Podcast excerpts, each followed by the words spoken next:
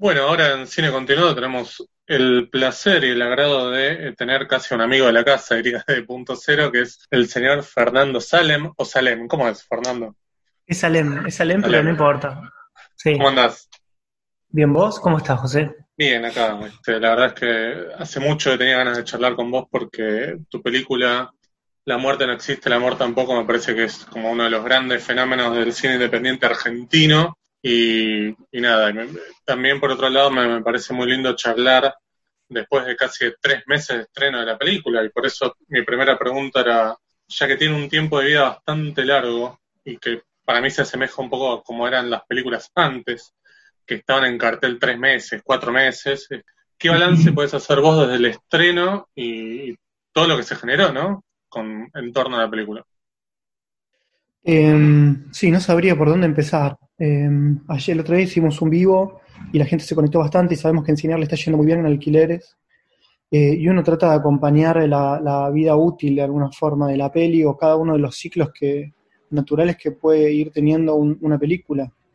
Sí. En principio, a la hora de, de diseñar el lanzamiento con, con, con mi socio Diego Amson, Lucila Arismendi y Juan Miller y, y el distribuidor eh, Manu de, de Cinetren, lo, que uno se pone a pensar es, bueno, ¿cómo, lanzo la película y cómo hago para que no me coma el monstruo eh, y se lleve cuatro años de laburo?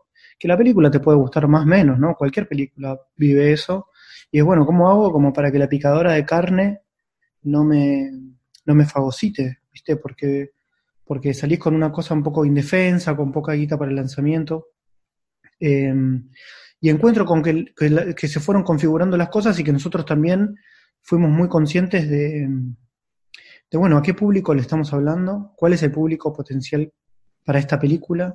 Eh, y a veces uno tiene que tratar de abstraerse un poco, ¿no? Vos sos el director de la película, la llevas, este, te parece que le debería gustar a todo el mundo, pero también en un punto también tenés que sincerarte y decir, bueno, ¿a qué público tengo que llegar en vista del resto de las pelis argentinas que están, o de Bacurau, ponele, o, o no sé, cuáles son mis competidores y cómo hago para diferenciarme, cómo hago para llegar a esa gente y que la gente se entere de que se abre una pequeña ventanita en el tiempo en el que pueden ir a ver esta película eh, y de qué forma puedo hacer yo para que la película sea vista pura y exclusivamente para, para, para eso, para que todo el esfuerzo haya valido la pena, ¿no?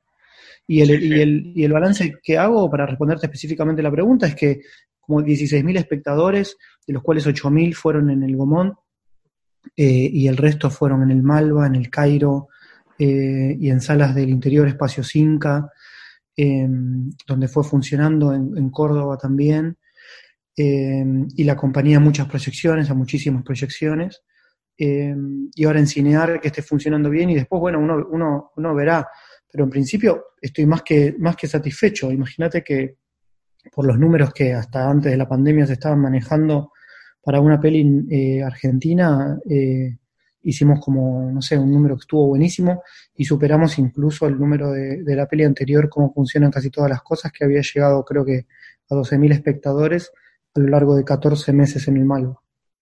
Sí, sí, eso es tremendo. Creo que fue fundamental el hecho de que hayas acompañado la película en persona y que la sigas acompañando en estos momentos de, de pandemia vía streaming. En función de eso, te quería preguntar cómo, cómo funciona el tema de la distribución para una película chica o independiente de la, de la clase que es eh, eh, La muerte no existe. ¿Cómo, cómo, cómo es todo el? ¿Cómo es todo? No, pero bueno, si nos puedes contar un poco cómo es el, el proceso de tener que lidiar con distribuidoras, con exhibidoras, cómo, cómo es la lucha de un director independiente argentino. Bueno, gran, gran pregunta. Eh, siempre casi todos somos independientes, yo diría, digamos, aunque todos recibimos, digo, algún, fondo de- del Instituto Nacional de Cine, no, no, no tenemos una película que es una, una mayor, digamos, de, una, de una, empresa grande. Entonces, bueno, de alguna forma vos te tenés que autogestionar eh, y te vas dando cuenta un poco que nadie sabe nada. Eh, y a pesar de que hay, grandes profesionales en- en el cine, es un poco incierto, ¿viste? Y no, no es, es un producto cultural, no deja de ser un producto cultural, que vos lanzás a un mercado saturado de, de cultura y saturado de películas, y estás compitiendo no solo con las películas de la semana, sino que también estás compitiendo con, con toda la oferta que hay en Netflix, en Amazon, en, lo que fuera, eh, y, y, un poco lo que tenés que pensar es, bueno, no, me, no, no, te, no te querés resignar, eh, ya tenés poca fuerza porque, porque te pusiste con todo en la pre, en el rodaje, en la post, festivales, etcétera, ya llegas medio, medio, medio cagado a palos. Y, y, bueno, y lo que te das cuenta es que ahí no hay que aflojar. O sea, es lo mismo que el rodaje. Entonces, o sea, si, si sos, si tuviste fuerza para, para hacer el rodaje, bueno, tenés que tener la fuerza necesaria como para tirar paredes abajo. Y te vas encontrando eh, con que, con, bueno, quién te distribuye la película. Entonces te empezás a reunir con distribuidoras, eh, que por suerte dimos con Cinetren. Pero bueno, te pasa que a ver, a ver qué distribuidora quiere agarrar la película, en principio, eh, y decirte, bueno, sí, pero yo tampoco quiero perder guita, nadie quiere perder plata, nadie te va a decir, che, mira, si ponemos toda esta guita de nuestro bolsillo y la invertimos, pero la, la, la recupero a primera posición, ¿quién te va a decir? Yo te doy, no sé, 300 mil pesos, 500 mil pesos para difusión eh, y me quedo con los primeros 500 mil pesos si nadie recauda 500 lucas. O sea, es, muy difícil em, decir, bueno, ¿cómo, ¿cómo funciona el negocio? Te va a decir alguien que dice, bueno, yo invierto. Entonces lo que hice fue encargarme personalmente de la prensa, eh, no, no, pedirle a ningún, ninguna empresa o, ningún profesional de prensa que lo haga, sino que me, ocupé personalmente. Em, eso creo que tuvo un, no sé, un diferencial, porque yo mismo le escribí a Catalina sí. Dlugi diciéndole, hola Catalina, ¿cómo te va? Te mando mi película. Eh, y me parece que es diferente cuando, qué sé yo, cuando un crítico recibe directamente del director o de la directora la película diciendo, me gustaría que la leas y que escribas al respecto. También estoy en contra de, de, hacer funciones de prensa, de que te salen 5 lucas, 6 lucas el alquiler de un cine, vienen un montón de personas, la ven y en una de esas después te defenestran también. Entonces, bueno, tendrías que elegir vos a, a quiénes te parece que serían buenos intérpretes de lo que vos escribiste y, en qué medios te parece que debería aparecer la crítica. Em, y después también lo que pasa es que tenés que hacer una proyección para los exhibidores, que también la tenés que pagar. Ah. Los exhibidores se sientan a ver si quieren programar tu película o no. ¿Viste? Y tenés que rezar, por favor, que te den, no sé, una, no sé, en qué horarios en los cines. Lo cual yo también, si tuviera un cine, elijo las películas que quiero pasar y quiero pasar Terminator 1, 2, 3, 4, 5 y llenarme de guita. O sea, no tienen ninguna obligación, son empresas este, privadas que pueden hacer lo que, elegir lo que quieran. Pero bueno, no se cumple tampoco la, cuota de pantalla. Claro. Y, y, bueno, lo difícil es conseguir la sala.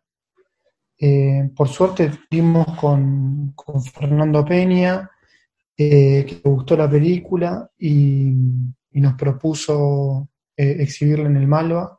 Y, bueno, lo, que nos pidió es que la pasemos en el Malva y en, un cine más en Capital. Entonces fuimos al Gomón.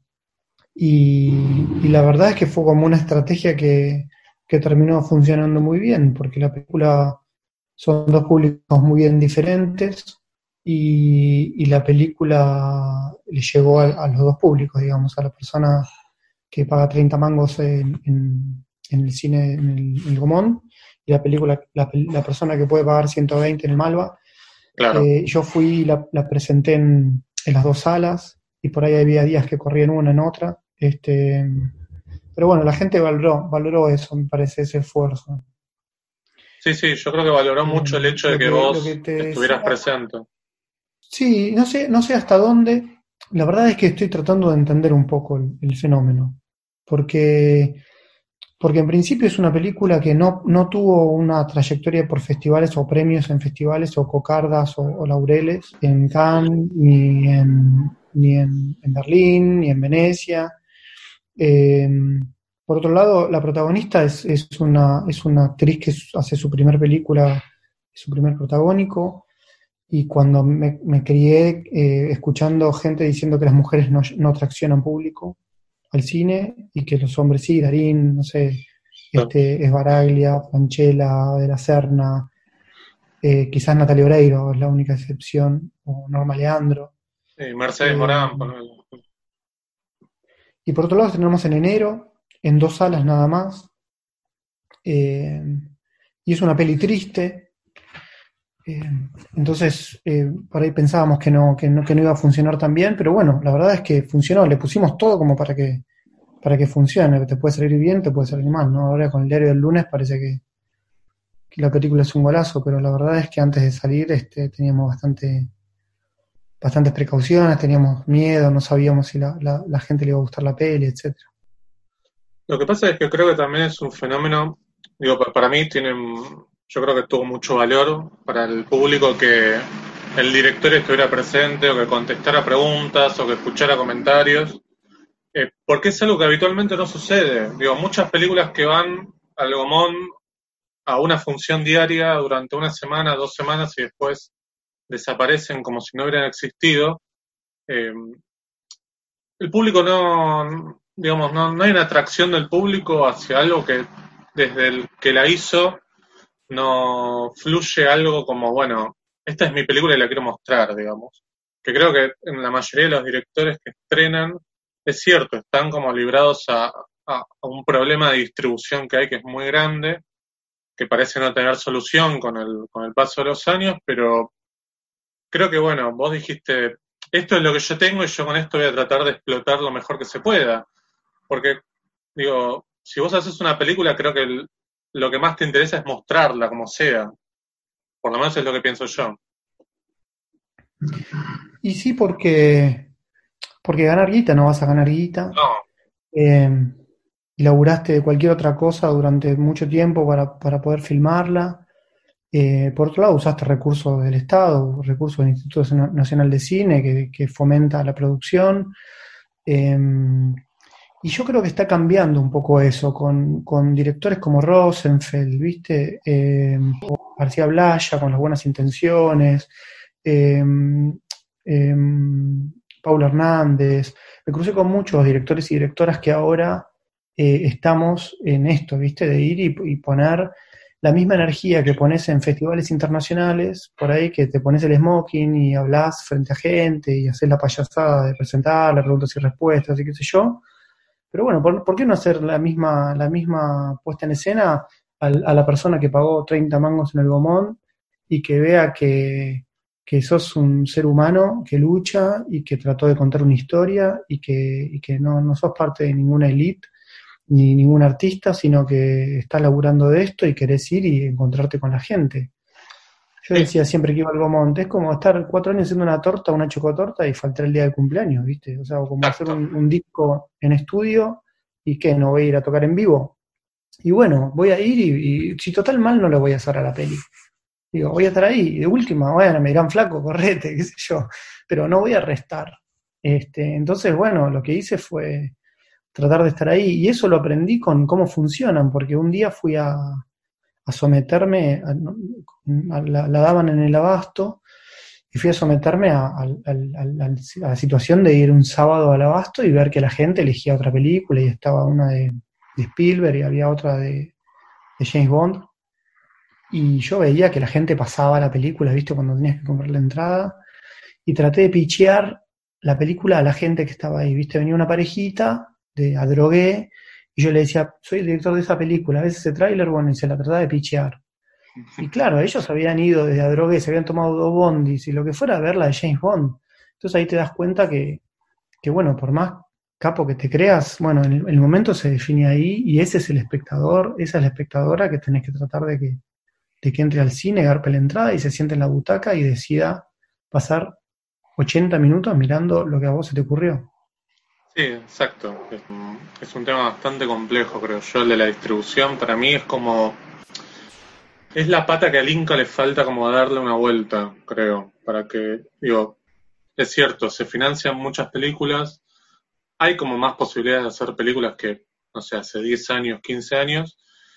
Pero es como que. Esto lo digo yo, digo, no te voy a comprometer, pero digo, me parece que el Inca falta que acompañe la película en el momento de la distribución como que te dejan la puerta del cine y, no sé, es como si tuvieras cinco años y te dejan la puerta del cine y vos te tenés que este, ver cómo, cómo hacer para que la película funcione. Funcione no en términos económicos, sino que la va a llevar la gente, porque es como vos decías, digo, para el que nos escucha, eh, entradas en el, la entrada en el Ciego Mon sale 30 pesos, es decir, el cine Gomón va a pérdida, digamos. No, no, no, no, está abierto para ganar plata como las cadenas, los multicines, digamos. Entonces, eh, digo, acá la idea más que nada es de que el público vaya a ver esas películas, digo, que tenga un sentido, que esté abierto, digo.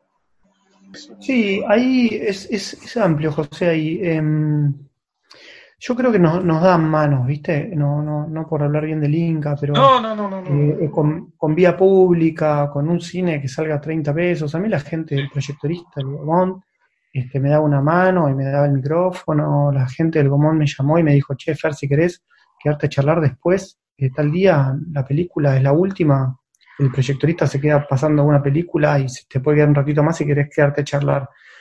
La verdad es que eh, si ven que vos te movés, te, te, tratan de, dar una mano. Y yo creo que también nosotros no lo tenemos que sacar el, el, cuerpo, ¿viste? A la jeringa y decir, bueno, nosotros como realizadores y realizadoras, como actrices también, como Antonella Saldico, que me acompañó en todas las proyecciones, bueno, tenemos que hacer todo lo que esté a nuestro alcance eh, para que la gente vaya al cine, para generar eh, audiencia y para formar audiencia. ¿Viste? Para que esa gente que de repente, de casualidad, se metió en el Gomonte en enero porque estaba a 30 mangos, estar con aire acondicionado un rato, este, bueno, de repente se cruzó un chaboncito que presentó una película y estaba la actriz, y estaba Justina Bustos, y estaba Agustín Sullivan, y la conoció Susana Pampín, y después fue y contó en la casa que por 30 mangos claro tomó aire acondicionado, conoció al director de la película y, se rió, lloró y listo, son los mejores 30 pesos invertidos de su historia. Sí, claro, claro. Me parece que nosotros tenemos que tratar de estar a la altura de también de eso, ¿viste? Tratar de, no pedirle solamente al Inca, que también sí, obviamente que, su función es fomentar el cine, pero también no podemos quedarnos nosotros en nuestra casa eh, diciendo, uy, qué poca gente que fue, o por favor, vayan la primera semana que es re importante. Bueno, vayan la primera semana porque la película está buenísima. Claro, exacto, exacto. Ese es el, ese es la, para mí no, vayan de lástima, vayan porque la van a pasar bien y porque en definitiva no le puedes pedir que haga patria a una persona que, tiene un montón de gastos, que tiene hijos, que le tiene que dejar con, con, una con una persona que los cuide, tomarse un bondi, este, gente que salía del Gomón retarde eh, y se, se, tomaba un bondi a Lanús para ver tu película, ¿viste? Te llevo a UPA, ¿entendés? A tu casa, gracias por venir a ver la película. claro, sí, totalmente. Eh, hablemos un poquito de la película ahora sí, si te parece. Em, sí. Hablabas del personaje, de, dicho, Antonella Saldico, que es un personaje que está prácticamente en todas las escenas. ¿Trabajaron ese proceso de una manera especial, digamos, de manera consciente, o no, o surgió, digamos, así? Mira, con, con Antonella que hizo un laburo increíble. Eh, yo la conocí en una reunión de PCI. Eh, eh, hablamos, me contó que era actriz. ella era fanática del libro. Y, yo, por, no sé, una, una cuestión de que no, me parece medio choto tomar casting, me empeciné en esto de, bueno, no voy a tomar casting. Y me, parece un poco injusto para, para los actores y las actrices. Este es una situación un poco no sé, no, me, parece justo. Sí. ¿quién soy yo para tomarle quién a qué? ¿Viste? Bueno, anda a verlos al teatro, claro. eh, mirá, mirá las películas que hicieron, reunite. Y como yo laburé en la peli de Coppola, en, que hizo acá en Argentina, en Tetro, de asistente de producción, medio que le quise copiar el sistema de juntarse a morfar y charlar y bla. Y, me empecé a juntar con Antonella, no sé, una vez cada dos meses, tres meses, yo le contaba del guion y todo lo demás, pero sin confirmarla. Y el laburo con Vero Jerez en la película anterior también fue, fue similar. Entonces, bueno, ella termina, digo, es una, es una relación un poco más simétrica, ¿viste? En donde yo le cuento los quilombos que tengo de financiación, que no sé si se va a hacer la película, cuándo, y ella me cuenta qué le gustaría. Y finalmente un día me dice, bueno, Fer, ¿voy a ser yo o no voy a ser yo Emilia? y yo no estaba del todo seguro, pero bueno, me arriesgué y le dije, mira, esto para mí es lo más importante en mi vida en este momento, mi, segunda película tiene que estar buenísima y yo quiero contar esta historia y, y, no sé, si para vos es igual de importante, vamos juntos en esto. Me dice yo, lo más importante para mí. Bueno, y, fuimos juntos. Entonces yo creo que ella tuvo mucho tiempo personal para involucrarse este, y, para, y para charlar conmigo mucho y, para estar un poco a la altura. Es muy diferente que si vos la llamás dos meses antes a la representante, te dice que está y viene y te está pidiendo todo el tiempo una motorhome, cafecito, y qué sé yo. Viste, es una, es una persona que, que, para ella el, es, importante, ¿viste? así como para los demás, ¿no? Pero, pero quiero decir, para un rol protagónico, em, bueno, es una persona que se la está jugando junto con vos y me parece que, que ella ella le puso eso y eso se ve en pantalla, creo que eso es, es, ineludible, eso lo ves, esa energía está. Sí, totalmente, estoy, de acuerdo, hay como una energía particular que es como, bueno, era para ella el papel. Este, me parece que funciona súper bien. Y ahora preguntándote más en, tu trabajo, en, el papel de, de hacer como la transposición de la novela al cine o a un lenguaje, al lenguaje cinematográfico, digo, ¿cómo fue ese proceso? Em, ahí eh, con Esteban Garelli, que es mi co-guionista, sí. Eh, él, un día vino, estábamos escribiendo cómo funcionan y, me trajo a agosto porque se lo prestó una amiga y nosotros teníamos un, problema que era que queríamos, necesitábamos eh, ver cómo hacer para que Celina perdonara a la madre que la había abandonado en, cómo funcionan. y, en la novela, Emilia perdona a su mamá que la abandonó. Es una parte muy, un fragmento muy chiquito. Se llama Jugar a la mamá después. Y lo leí y me enganché con el libro. Em, después le pedí a Pilar Gamboa y a Esteban Bigliardi que me hicieran como el contacto con Romina, que le hablaran bien de mí, qué sé yo, viste, como que quería adaptarlo.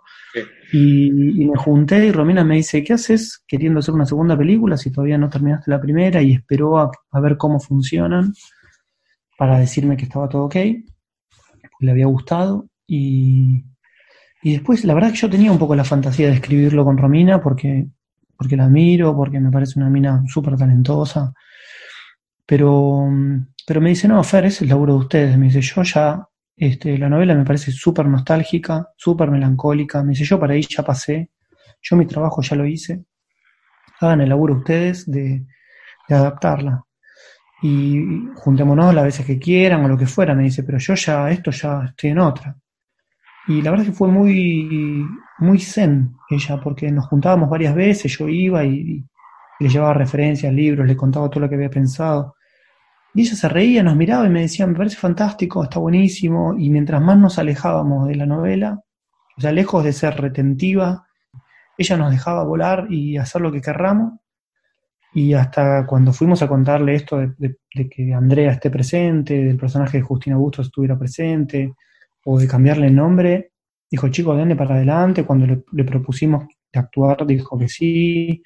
O sea, fue muy, fue muy lindo que nos haya dejado, digamos, involucrarnos nosotros con, la historia y poner parte nuestra en la historia con Esteban.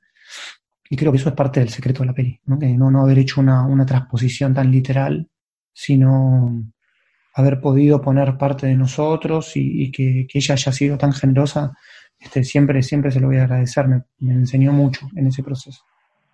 No, me parecía interesante esto que contabas, lo de la transposición, porque generalmente se tiene como el foco puesto en si hay una fidelidad o no con el texto fuente, es decir, ya sea una novela o una obra de teatro, y se pone poco el foco en aquellos elementos que suma el cine, digamos, eh, los, aspectos del lenguaje cinematográfico. Me parece que a ustedes le dan como una impronta muy particular. Y justamente lo que sucede con el personaje de Justina Augusto que aparezca en pantalla le da como una particularidad muy, muy interesante. ¿Cómo fue trabajar eso con ella? Eh, entre ustedes, digamos, hubo como muchas charlas, surgió de manera orgánica, ¿cómo fue? Ya, era un, era un desafío muy grande porque en principio no, yo no tenía la certeza de que fuese un, un, recurso que iba a funcionar. La novela es tentadora desde, desde, la forma que tiene de escribir Romina, de, tirar voz en off toda la película. Eh, y hay pelis con voz en off que están buenísimas, como Vaquero, ponerle que es una bomba. Eh, entonces, bueno, por un lado era, era eso o eh, empezar a, hacer una presencia. No sé, también había visto, viste, una historia de Ghost Story, que es el, fantasma con la sábana. Sí, sí, sí. sí. Y empezamos a pensar con Esteban, digo, ¿por qué no nos podemos ir un poco más al carajo y, que esté la amiga, ¿viste? Porque si no, tenemos que estar haciendo flashbacks. Em, y cuando lo empecé a hablar con, con Justina, eh, lo sorprendente fue que Justina, con una, una actriz con la, trayectoria de Justina, le gusta tanto la novela que accede a hacer ese, ese rol sin diálogo, que en un principio tenía diálogo, tenía algunas escenas dialogadas, em, pero después, ya mismo en rodaje, ella misma me sugería y me decía, che, es raro que, hable acá. Y por otro lado, eh, yo tenía, honestamente, miedo de decir, ¿qué le digo a Justina Busto, que está esperando una instrucción para esta escena. Y me, te mira como diciendo, ¿yo qué hago acá? No sé, vos estás muerta, sé lo que hacen todos los muertos, ¿qué le voy a decir? O sea, no, no. claro. Entonces, eh, era, era como un misterio cómo dirigir a una persona que hace una presencia. Y la verdad es que Justina es una, es una piba muy presente, está muy, muy, o sea, no es nada superficial, está muy em, atenta a lo que pasa, es muy sensible a la escena. Y, trabajé mucho con las dos, con Antonella y con Justina, para ver qué les pasaba a ella, a ellas en, los ensayos, y ellas mismas como que hicieron una, una, propuesta, y yo en principio como soy un poco analfabeto también en términos de amistad femenina, porque fui a un colegio de curas, era más fácil ver este, una extraterrestre que, que a dos amigas, este, éramos todos varones. Entonces, la verdad es que yo desde ahí lo que podía hacer era observar y, sugerir y que ellas me propongan una forma de vínculo que no caiga en el cliché de mi punto de vista de varón este, o, en una cosa medio trillada. Era como, bueno, ustedes tuvieron amigas, trabajemos ese vínculo y, la verdad es que empezó a, empezó a funcionar solo. Em, a veces mientras más hablas con los actores o actrices, la, la arruinás, ¿viste? Sí, es verdad eso. Este, Ahora una pregunta quizás un poquito más técnica, tiene que ver con filmación. ¿Qué, impedimentos o complicaciones tuvieron al eh, trabajar en el sur, en un pueblito de la Patagonia, este, siendo que generalmente la Patagonia no es como la locación que se elige para hacer películas en Argentina, hay pocas películas hechas en, esa parte de nuestro país. Este, ¿qué, ¿Cómo fue trabajar ahí? ¿Qué, problemas tuvieron? ¿Cómo fue la experiencia? Mira, la, la, mm, siempre, claro, los productores te van a, te van a putear cuando te tenés que trasladar. Este, yo también como productor de la peli, junto con Diego Amson y con Juan Pablo Miller y Lucila Arismendi, era como toda una decisión, ya la novela estaba, estaba planteada en, el sur, pero, pero queríamos que fuese un poco más inhóspito. Em, y, Diego, eh, Diego Amson eh, trabajó en Nacido y Criado, de Pablo Trapero en producción, que se filmó también el 28 de noviembre y Río Turbio. me dijo, Far, tenemos que ir ahí. Este, la gente es fascinante, eh, los lugares son bárbaros, nos van a dar una mano. Entonces fuimos y, la situación en la provincia de Santa Cruz era, era, crítica, bueno, sigue siendo crítica en todos lados, pero Santa Cruz no era una provincia en ese momento este, con, con demasiados recursos, le estaban pasando bastante mal. Y, y el intendente, el diputado del pueblo, eh, 28, nos dieron la mano y nos dijeron, muchachos, nosotros en lo que los podemos ayudar, los vamos a ayudar. Este, nosotros queremos, estamos orgullosos de nuestra localidad, queremos que se vea, queremos ser parte de esto. Y, la hicimos espalda con espalda con, con, el pueblo, con la comunidad, este, desde la persona que tiene, el empresario que tiene el hotel, el gastronómico, este, que nos hacía morfar, eh, la, gente que tenía una vocación artística y quería, quería laburar en algún rol, em, la gente que hizo making of, eh, fotos, em, em, empezamos como a concentrar un montón de talentos ahí. Y, lógicamente sí nos cagamos de frío como, como corresponde filmar en agosto en, Santa Cruz, pero, pero qué mejor, digo, qué, sí, claro en ese momento yo quedé medio buena onda con, la productora de Coppola, Ana Gimnasarian, que es medio su mano derecha, y, yo no sabía si filmar en agosto este, con, tanta nieve, pero por otro lado quería que se vea bien. Y le pregunto a Ana Gil, le, ¿qué, le mando el guion, le digo, ¿qué te parece que haga? Dame un consejo o algo. Me dice, mira, te voy a decir lo que, lo que dice siempre Francis. Me dice, este, me dice, mientras peor está el clima, más quiero filmar yo te recomiendo que vayas y filmes con nieve en la peor de las circunstancias. Y le dije a mi socio, a Diego, y dijo, bueno, dale, vamos, eso nos la bancamos, compraremos unos trajecitos de nieve, medio barato por Mercado Libre, mucha, mucho, mucha camiseta térmica, calzoncillo largo, y fuimos, y la verdad es que el equipo se la rebancó, fue un equipo de fierro que, que se bancó unas un, 11 grados bajo cero, ¿viste? La verdad es que si no tenés un equipo como, como con el que fuimos, no, no la puedes hacer. Sí, sí, me imagino. Este, mira, ahí que nombraste nacido y criado, me pareció como una similitud cuando veo la, la escena inicial de, La muerte no existe, este, parecido a, Nacido y criado, la película de Trapero, hay una cosa ahí medio de, similitud, seguramente deben haber filmado en los mismos lugares. Sí, sí, yo creo que sí. La verdad es que la peli no, no la vi, este, no quise, no quise verla para no, claro. No la había visto en su momento y no quise verla para no, para no, no, no que no me influencie, pero, eh, pero sí puede ser. Después cuando íbamos ahí nos decían que, que sí, que se había filmado ahí, nos mostraban tipo Mazaruca, tal cosa, lo que fuera, que son como locaciones. Este, pero bueno, traté de como mantener las ideas que yo tenía y, y no, y no afanar planos. Claro. Tengo una pregunta un poquito más personal, digo, mm, entre tu ópera prima, eh, que es cómo funcionan casi todas las cosas, y esta, ¿qué, qué cambió en vos, digamos, como director? ¿Qué, qué proceso atravesaste? Digo, eh, ¿cómo fue eso, digamos? Trabajar, pasar de una ópera prima a una segunda película que suelen decir que es, o se suele decir, mejor dicho, esto de que la segunda película es la más difícil. Mira, en principio yo no, honestamente, no puedo creer haber hecho una segunda película. O sea, eh, no, no, no, no nací con una cámara bajo el brazo. Eh, estudié en ENERC, eh, hice un corto, porque haces un corto en ENERC. Yo quería laburar de director de cine, pero bueno, cuando estás en ese momento no, no pensás que es posible hacer una película. Finalmente, con, con sufriendo un montón, haces tu, tu primer peli, se entiende, Tipo, bueno, está, eh, o sea, va de, de, pe a pa, entra por izquierda, sale por derecha, esta es la protagonista, bueno, este es el malo, aquí hay que llorar, ponele que te va bien.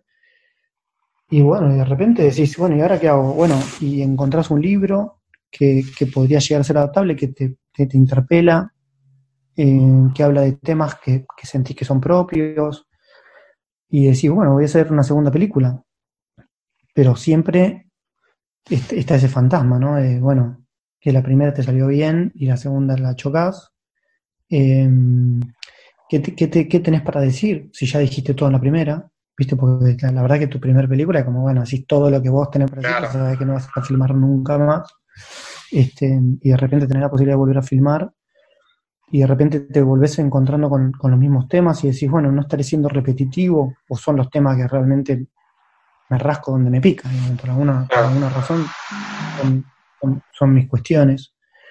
Em, y al mismo tiempo seguir pensando en el público y, yo creo que, eh, no sé, es un camino bastante incierto y, medio azaroso. Hoy sí hay gente que como vos me, remite a las dos películas y, y claro, tenés dos puntos y uno tiene que trazar una recta entre esas dos cosas y yo también pensé en, en términos del póster, en términos de, ciertas, ciertas cuestiones que, como los intertítulos, personajes femeninos. Em, pero bueno, son como, son como cosas que se van dando. En la primera también era una chica que se va del pueblo, en, en la segunda es una chica un poco más grande que regresa a, su pueblo.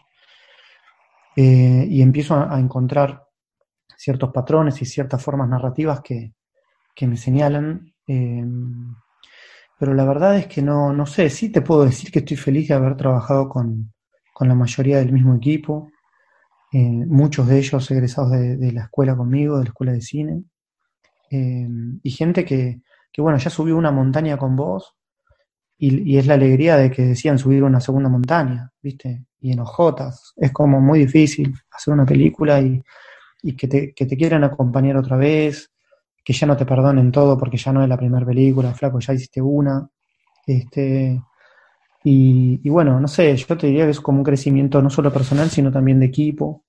Em, y, después, no sé, no puedes creer, viste, que de repente la primera te digan que es mejor que la segunda, te digan que es mejor que la primera. No sé, para vos es lo mismo. Digo, o te diría incluso para vos no está ninguna de las dos buenas. claro, claro. Porque no, porque no la ves, ¿viste? Vos estás viendo una, un, un, azulejito y te, te, está mostrando un mural hecho con... Pero vos ves el azulejito chiquito. Yo no puedo tener esa, esa perspectiva. Abro quizás la posibilidad de una charla, más que nada, pero te he escuchado en, otros, en otras entrevistas decir que no sos muy cinéfilo. Este, hay como una idea a la que yo medio que empecé a, a creer, que es esto de que, bueno, yo antes creía que el director de cine tenía que ser cinéfilo y hace poco escuchaba una charla que tenían Gabriel Medina, el director de, bueno, Los Paranoicos, La Araña Vampiro, qué sé yo, y Sebastián De Caro, medio que hablaban como una especie de fino equilibrio que debería haber entre cierta cinefilia y cierta manera, o mejor dicho, tener una perspectiva de la vida, digamos, ¿no? De mirar las cosas que pasan en el mundo, digamos, que, que son como tan importantes como haber visto alguna o que otra película, digo. No sé si, medio que, no sé si estás de acuerdo, pero digo, esta idea del director cinéfilo me parece que cada vez está cayendo más. Digo, eh, creo que es tan interesante tener como una visión de, lo social y lo social, digo, el afuera y, también quizás tener algún bagaje de, cierta cinefilia. Sí, eh, sí, a Medina lo quiero mucho, este, lo, lo admiro un montón. Y, creo que él también tiene como una cosmovisión, ¿viste? Una, una, una idea del mundo, también sabe, sabe más de cine. Em, a mí lo que me pasa con, con lo es como que, bueno, ya que estoy en ese lugar, ¿viste? Lo, lo, lo, lo marco más porque yo no llego a ver todas las películas que debería haber visto. Tengo como una, ya, ya cuando di el, primer examen al ENERC, cuando, cuando veía a los que estaban hablando, los demás, yo no lo podía creer. Es como, bueno, me voy a mi casa, ¿entendés? O sea, chicos, voy a hacer la tarea.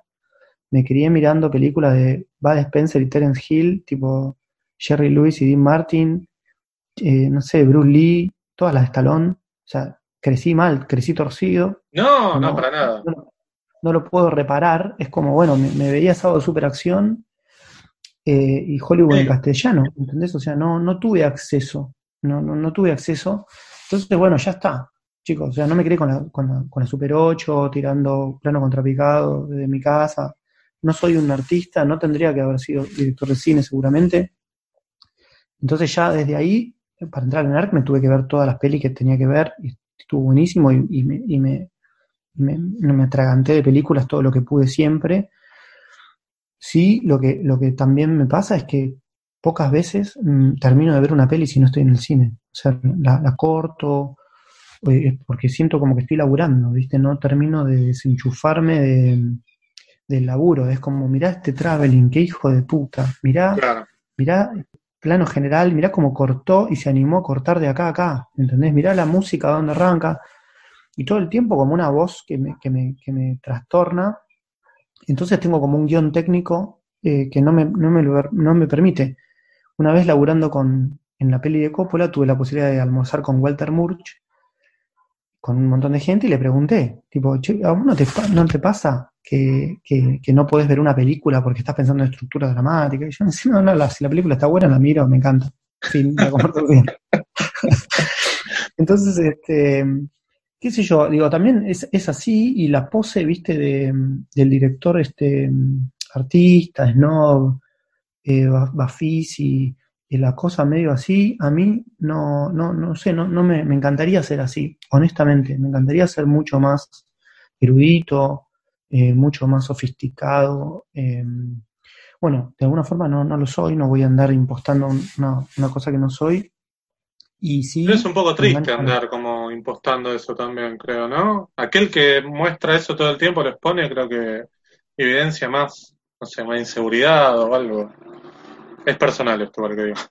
Sí, admiro a la gente, honestamente admiro a la gente que es así. Yo no, no, no, no soy así, ¿viste? Es como creer, creer, no sé, me quería en Parque Chacabuco, ¿viste? Tampoco te voy a andar haciendo con Urbano, pero, pero no, no soy así. Entonces, eh, me, no sé, me siento bastante en deuda con, con, mucho cine y, lo que trato de rescatar es tener algo para decir. ¿Viste? Lo que vos decías, bueno, ¿tenés algo para decir o te gusta filmar porque te gusta acceder a ciertos circuitos culturales o te, da un carnet para poder chapear frente a determinados sectores sociales o cierto prestigio social o, lo que fuera? O sea, ¿por qué querés ser director de cine? Porque te ubica socialmente en un lugar, en, en no sé, en la escala social, o porque tenés algo para contar que solo se puede contar a través del dispositivo cinematográfico, porque si no también podrías escribir una novela, o por ahí podés tener un blog, o lo que fuera.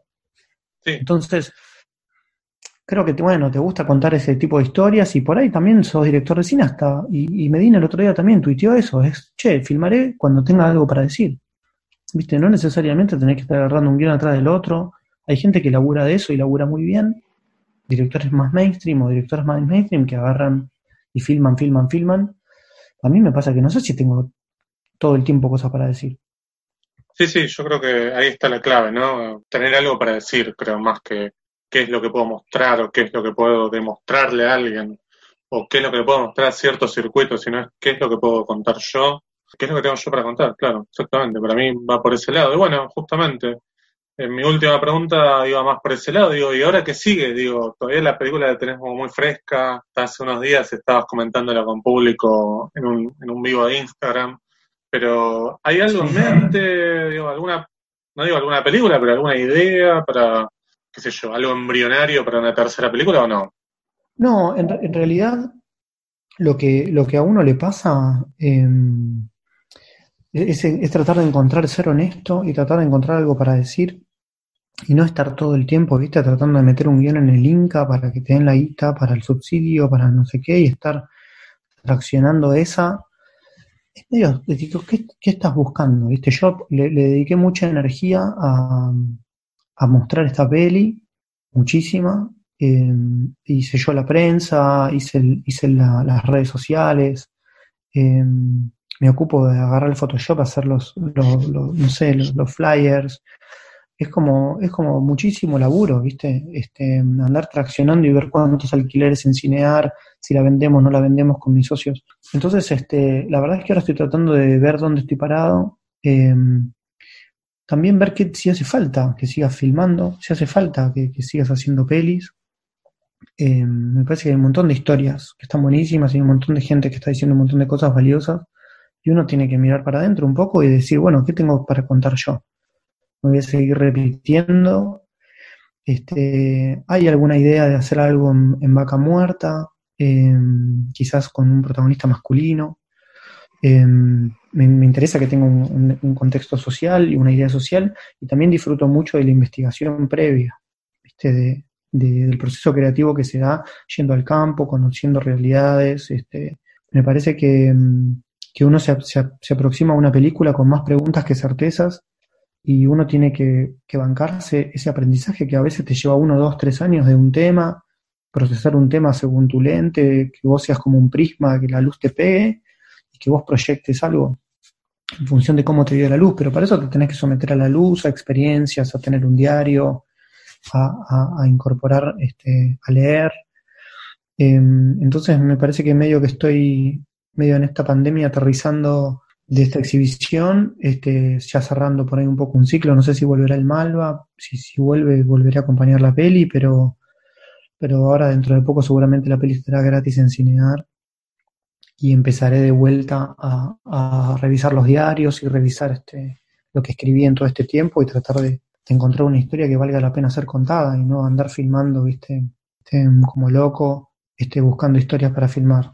Es mucho tiempo, es mucha energía, este, hay mucha gente que dejas de abrazar, muchos amigos que dejas de ver, afectos, tu propia vida, este, como para andar corriendo detrás de, una historia que por ahí no te moviliza. Una historia te tiene que movilizar y se te tiene que ir la vida con eso, si no, no filmes. Pero la verdad es que no puedo más que estar de acuerdo con vos y, nada, celebrar que, que hayas hecho por lo menos estas dos películas, digo, ojalá que sigas, que, encuentres historias para contar. La verdad es que ha sido un placer enorme charlar con vos porque habitualmente uno no escucha estas cosas de, tan sinceras de un director de cine.